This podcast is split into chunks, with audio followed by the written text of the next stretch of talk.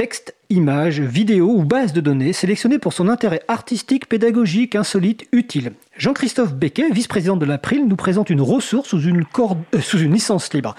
Les auteurs de ces pépites ont choisi de mettre l'accent sur les libertés accordées à leur public, parfois avec la complicité du chroniqueur. C'est donc la chronique Pépite Libre de Jean-Christophe Becquet. Et c'est le grand retour de Jean-Christophe car c'est sa première chronique de l'année 2020, le coquin. Bonjour Jean-Christophe. Oui, bonjour à tous, bonjour à tous. Euh, toutes, euh, je suis ravi de revenir euh, dans Libre à vous pour cette chronique mensuelle à nouveau donc à partir d'aujourd'hui, Pépite Libre. Eh ben, Et, aujourd'hui, je vais vous parler de Césamat. Césamat est une association qui publie des manuels scolaires et des ressources pédagogiques sous licence libre pour l'enseignement des mathématiques. Ses valeurs sont la solidarité, le respect, l'ouverture, Sésame vient de sésame, maths, et le partage. Elle se définit comme une communauté de professeurs de mathématiques prêts à imaginer, à concevoir, à échanger, à critiquer et à créer ensemble. Elle considère les ressources éducatives qu'elle génère comme des biens communs qui peuvent servir à tous. Toutes les ressources conçues par ces sont mises à disposition librement et gratuitement sur le site web de l'association. Elles peuvent ainsi être copiées, réutilisées par tout un chacun, que ce soit les acteurs de la communauté éducative, des associations ou entreprises, les élèves et leurs familles. Les enseignants et formateurs trouveront l'ensemble de ces ressources dans des formats modifiables, ce qui leur permettra de les adapter aux besoins de leur public. La méthode collaborative, mise en œuvre par les contributeurs de ces en fait une œuvre collective, c'est-à-dire que l'association est l'auteur des ressources qu'elle crée grâce ses contributeurs. Dans le Code de la propriété intellectuelle, on retrouve cette définition.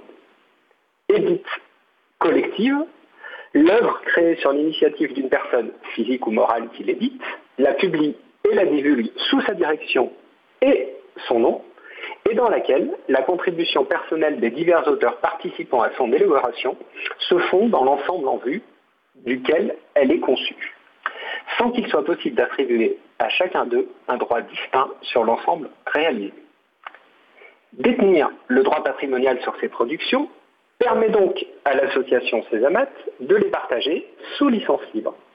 On retrouve sur la page expliquant le choix des licences, en l'occurrence la GNU FDL, Free Documentation License, et la Creative Commons by SA. Un visuel encourageant, un visuel de la prix encourageant à diffuser ces documents sous licence libre.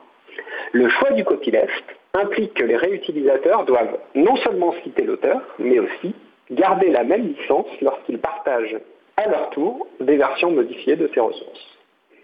Il n'est pas nécessaire d'être membre de ces amas pour participer à ce processus de création, mais il faut accepter de travailler sous licence libre et dans un certain état d'esprit fondé sur le respect des opinions d'autrui. Ces AMAT ne promeut par ailleurs aucune pédagogie ou approche didactique particulière. Ces AMAT met en place des partenariats avec des éditeurs tels que Génération 5, RES ou Maniar, qui impriment des manuels papier et en assurent la diffusion et la commercialisation. Cette démarche me semble particulièrement exemplaire. En effet, ces AMAT prouvent par la pratique que le photocopiage ne tue pas le livre. Les fruits du travail de ces AMAT sont très concrets, j'ai pu le constater moi-même en tant que parent lorsque mes enfants étaient au collège. Il était par exemple très pratique de pouvoir accéder librement au support de cours en ligne, les manuels imprimés étant réservés à l'utilisation en classe pour éviter les transports sur les dos des enfants et les oublis. On peut donc dire que le libre allège les cartables tout en garantissant aux élèves d'avoir toujours sous la main leurs outils de travail. Il existe d'autres initiatives de mutualisation de ressources pédagogiques grâce aux licences libres. Citons par exemple le site école.edulibre.org, conçu par Daniel Caïbo et animé par deux membres de l'April, Cyril Dargillier et Arnaud Champollion. Ces enseignants partagent leurs documents en français, mathématiques, histoire, géographie, sciences, technologie, TIF, art visuel, musique, langue et même EPS pour l'école élémentaire, c'est-à-dire de la petite section de maternelle au CM2. Il me semble urgent de faire connaître plus largement ces généreuses initiatives pour bouter hors de l'école les manuels numériques truffés de DRM, ces menottes numériques qui mettent sous clé les savoirs que l'école est censée transmettre à tous sans discrimination. Ben, merci Jean-Christophe. Euh, j'ai deux questions à te relayer, deux questions de Marie-Odile Morandi. La première, c'est comment faire en sorte que les enseignants d'autres disciplines adoptent les mêmes solutions que ces amates? Alors, euh, on peut peut-être d'abord euh, se poser la question pourquoi euh, les premiers à avoir fait ça sont les enseignants de mathématiques. moi, j'y vois au moins deux, éléments de réponse. Le, premier, c'est, ça me paraît pas être un stéréotype. Je pense que c'est, une réalité, c'est que les enseignants de maths sont peut-être plus familiers, plus à l'aise avec les technologies informatiques qui sont utilisées pour l'édition collaborative de ces, ressources. Et le, deuxième élément qui me vient à l'esprit. Pourquoi, euh, les, pourquoi les maths? C'est que euh, l'avantage des maths, c'est que euh, toutes les ressources qui composent les programmes, les théorèmes de maths, ben, sont de libre parcours. on ne peut pas breveter les, théorèmes de mathématiques. théorèmes de Thalès et de Pythagore sont, sont, libres. Et donc, il est très facile de les, de les documenter, de les expliquer dans un manuel. Euh, sous licence libre. Euh, c'est complètement différent si on veut faire un manuel de français ou un manuel d'histoire-géographie. Euh, pour le programme d'histoire contemporaine, on va être bien embêté parce que toutes les ressources documentaires qu'on va vouloir utiliser eh bien, sont protégées par le droit d'auteur. Et donc les compiler euh, dans un manuel euh, sous licence libre euh, ne sera pas possible. ceci dit, comme je le citais à la fin de ma chronique, il y a des, enseignants aujourd'hui qui, font cette démarche dans d'autres disciplines et on, trouve par exemple sur le site école.edulibre.org que j'évoquais des, livres, des ouvrages de littérature pour enfants sous licence libre et donc utilisables euh, dans le dans le cadre scolaire et, au-delà.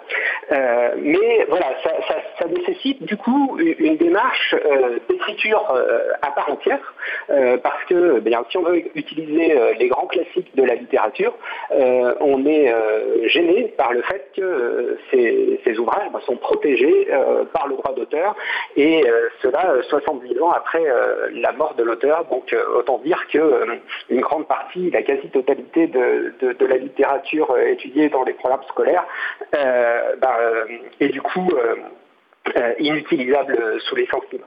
Après, comment convaincre des enseignants d'autres... C'était la deuxième question, vas-y. Pardon Non, c'était justement la deuxième question de Mario mais en une minute. Donc, comment les convaincre? Donc voilà, comment convaincre ces, enseignants? Je pense qu'il faut vraiment argumenter sur les vertus des licences libres, les vertus de partage, les vertus de mutualisation. Voilà, dans le cadre de ces amas, l'enseignant qui a fait le chapitre sur Thalès, et eh ben, euh, grâce à la contribution de ses collègues, il a Pythagore et il a tout le reste du programme et euh, les quatre niveaux du collège. Euh, donc voilà, il y a cet aspect mutualisation. et c'est vrai que dans le, dans le monde enseignant, il y a encore une, grosse crainte par rapport à l'utilisation commerciale des, ressources qui seraient libérées. je pense que les, manuels Césamat montrent qu'en fait, l'utilisation commerciale des manuels, c'est pas euh, du tout euh, un problème, au contraire c'est un atout parce que ça permet une meilleure diffusion de ces manuels, euh, ça rend service aux élèves, aux enseignants, aux familles auxquelles sont destinés ces manuels. Et donc je pense que voilà ce qu'il faut c'est faire connaître les licences libres et leurs vertus de, diffusion, de partage des savoirs le plus largement possible au sein de la, communauté éducative.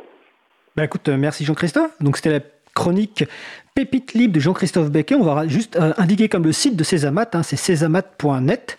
Ben Jean-Christophe, je vous souhaite une bonne fin de journée et puis on se retrouve le mois prochain. Ça marche, merci. Bonne fin de journée à tous. Au revoir.